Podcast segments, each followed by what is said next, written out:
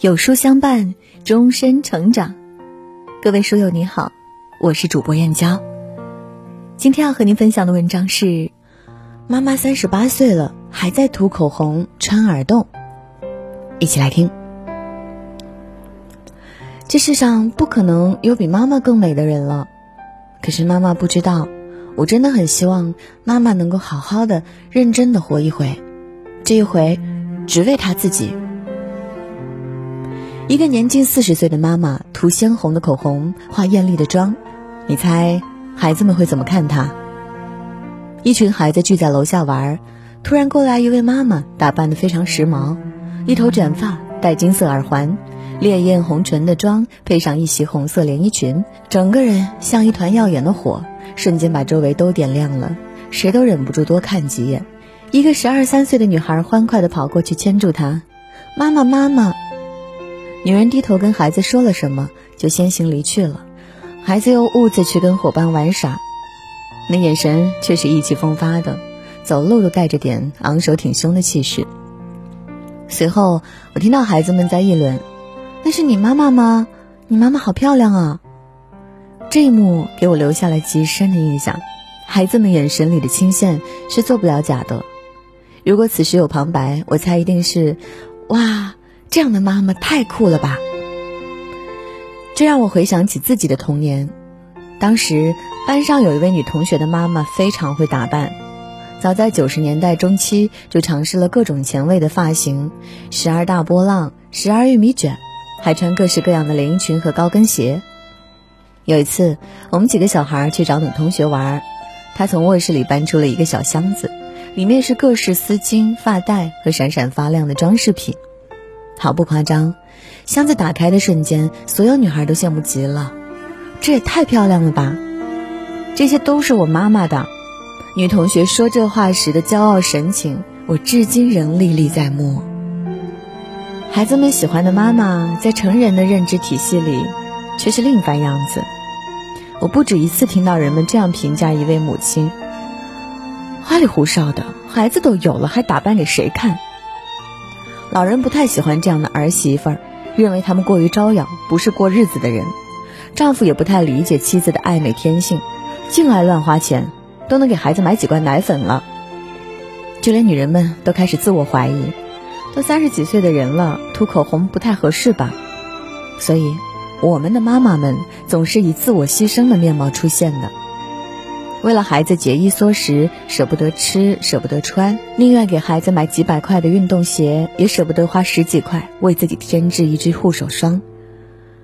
文学作品里，现实生活中随处可见这样的妈妈。他们把一生都奉献给了家庭和儿女，急着退休的年龄，依旧不能享一享清福，为后代攒钱买房买车，为女儿攒嫁妆，帮儿子带孙子。这样的妈妈当然伟大，这世上从来没有比妈妈更伟大的人。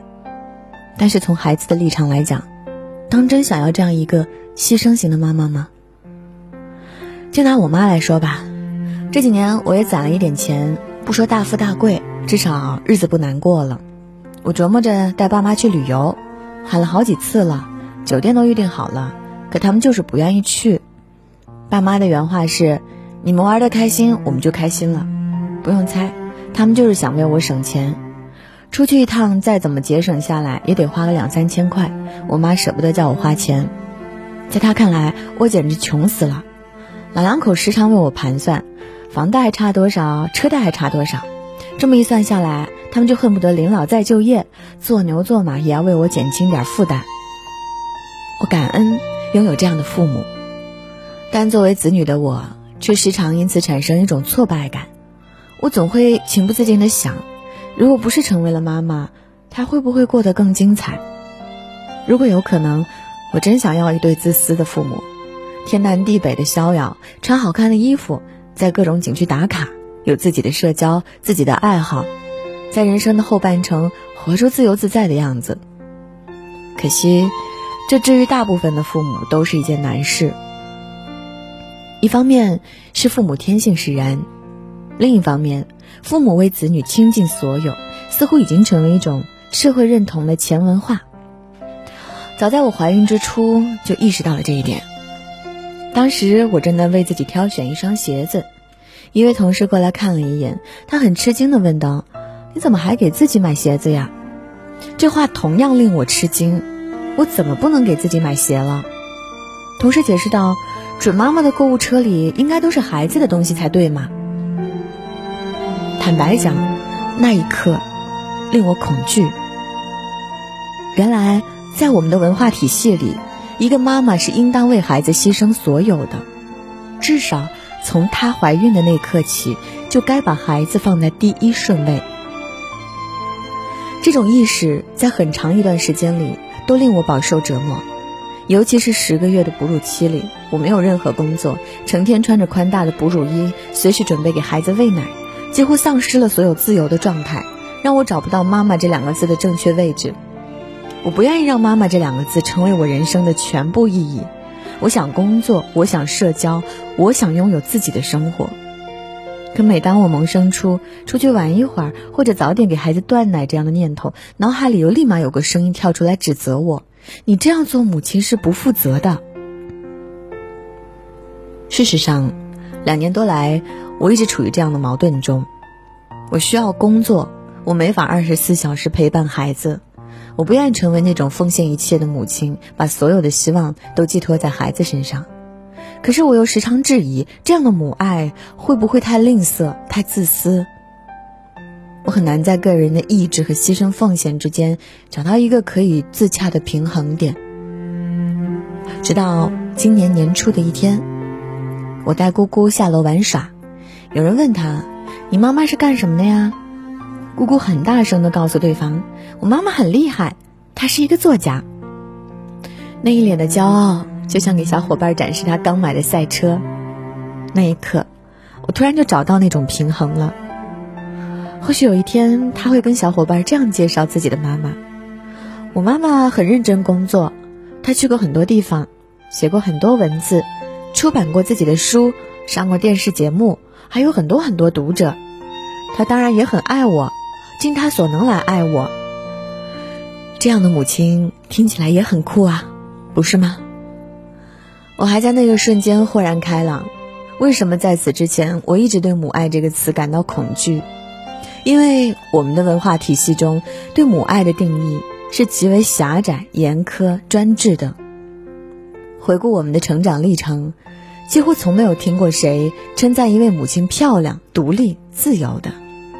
我们谈及母亲，必然想到厨房，想到牺牲，想到奉献，想到吃鱼头。想到老黄牛似的耕耘，为人父母当然必不可免的要为他的孩子做出牺牲。可是，母亲成为母亲后，就只能是一位母亲吗？母亲能不能涂口红？母亲能不能穿高跟鞋？母亲能不能跟她的姐妹去喝一杯下午茶？母亲能不能因为她的工作提前两个月给孩子戒奶？这世界又到底要对一位母亲多苛刻，才会把她定义成牺牲一切的样子？又有多少子女愿意看到母亲为自己牺牲一切呢？我曾不止一次的听朋友很惋惜的语气谈起自己的妈妈。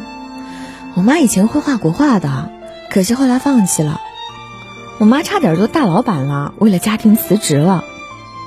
就像我自己，曾经在抽屉的某个角落翻到过一张妈妈的老照片，那是她未出嫁时的模样，头发是烫过的。发尾俏皮的卷起来，脸色红润，神态像极了张爱玲那张著名的旗袍照，带着点倨傲和清高，睥睨一切的样子。妈妈穿着长摆裙，坐在一张藤椅上，眼睛里尽是光彩。那样的妈妈真的很美呀。可是妈妈为了我变成了另外一个妈妈，没有口红，没有染发膏。就连一件衬衣都要穿到破洞才舍得扔。他没有什么爱好了，也没有什么梦想了，眼睛里的青春光芒老早就被岁月磨平了。如今的妈妈，就像世上所有的妈妈一样，我陪她去买一条连衣裙，定价三百八十块。趁她进了试衣间，我偷偷跟导购商量，一会儿就说是一百八十块。可我没想到，即便是一百八十块，她还是嫌贵。足足心疼了好几天。这样的妈妈，当然也很美。这世上不可能有比妈妈更美的人了。可是，妈妈不知道，我真的很希望妈妈能够好好的、认真的活一回。这一回，只为她自己。好啦，今天的文章就跟大家分享到这里喽。如果您喜欢今天的文章，或者有自己的看法和见解，欢迎在文末留言区和有书君留言互动哦。想要每天及时收听有书的暖心好文章，欢迎您在文末点亮再看。觉得有书的文章还不错，也欢迎分享到朋友圈。欢迎将有书公众号推荐给朋友们，这就是对有书君最大的支持。明天同一时间，我们不见不散。